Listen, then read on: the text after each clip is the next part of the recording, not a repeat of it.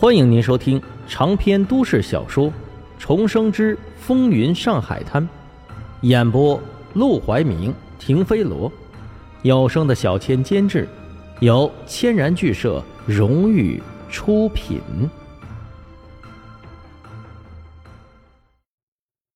第一百二十一章，佳梦大舞台。什么表演形式？卢小佳还真没注意过。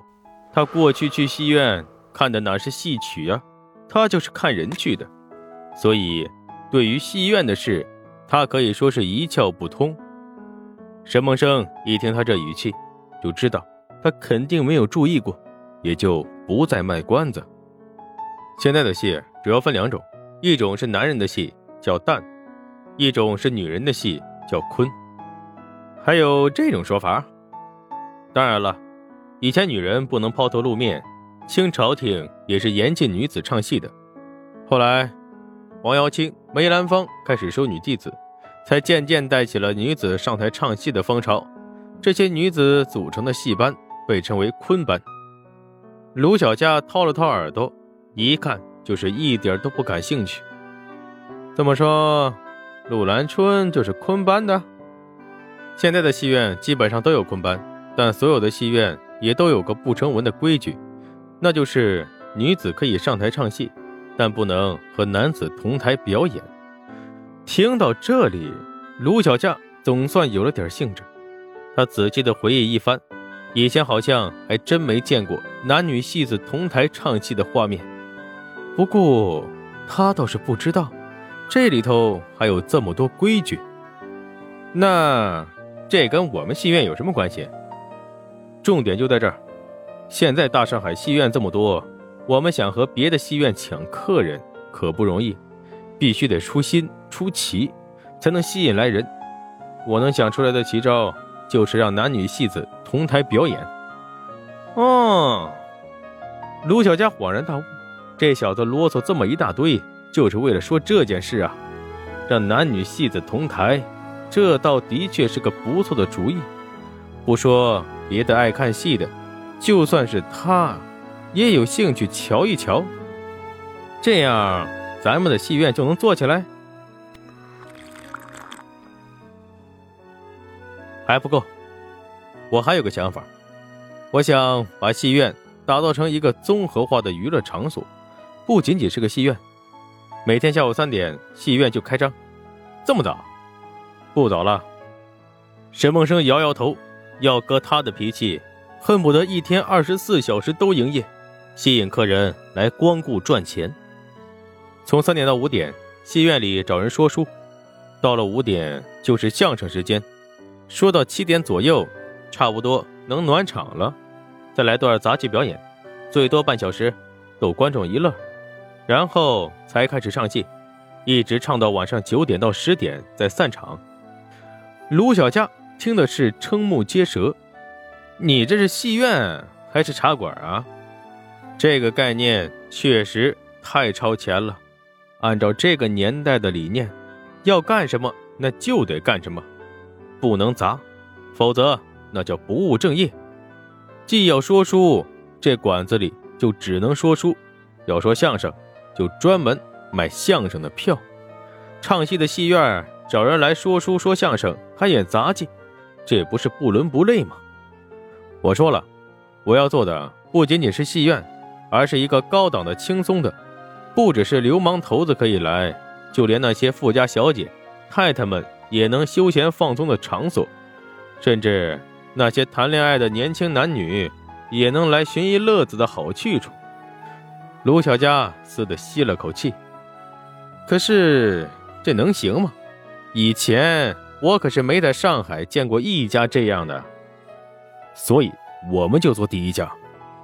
对于沈梦生的主意，卢小佳除了同意也没别的办法，因为他自己脑袋空空，什么主意也想不到。但经过这段时间和沈梦生打交道，卢小佳倒是也渐渐的发现了自己身上的不足。不说和沈梦生一样满脑的主意，但至少。也有点打算计划的本事了，不然整天被沈梦生牵着鼻子走，到底谁是少爷，谁是棚户区的小子都分不清了。很快，卢小家的新戏院就开始张罗了起来。除了重新装修布置之外，名字自然也是要换的。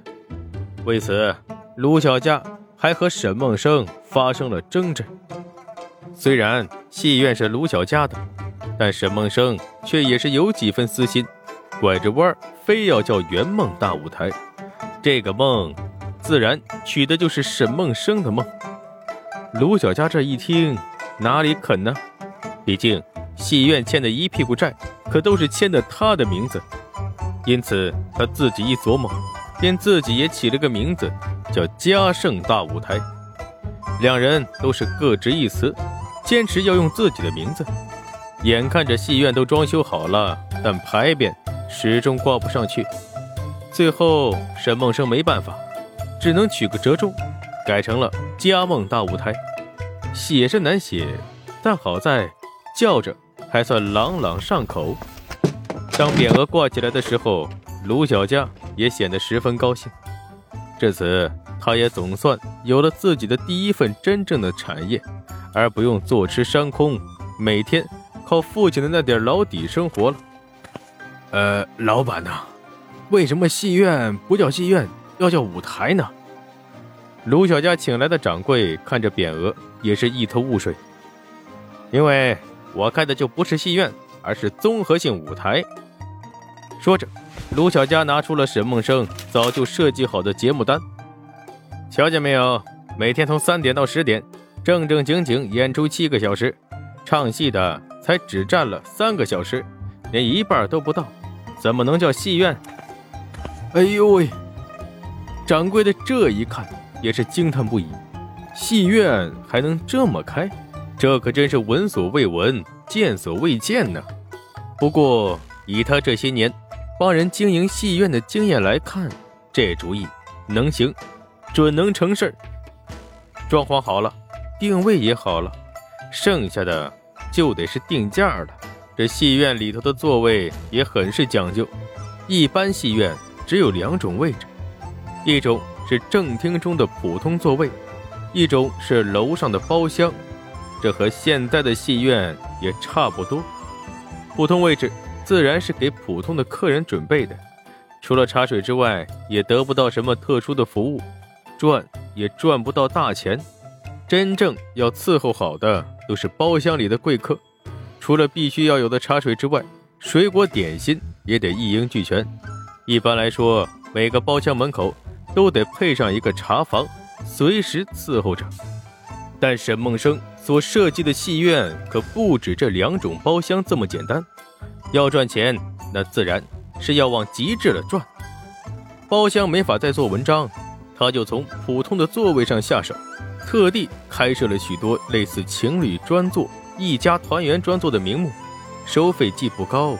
又能让那些拉帮结伙来的客人有个能说说笑笑的场合，此举自然也是得到了掌柜的大力奉迎。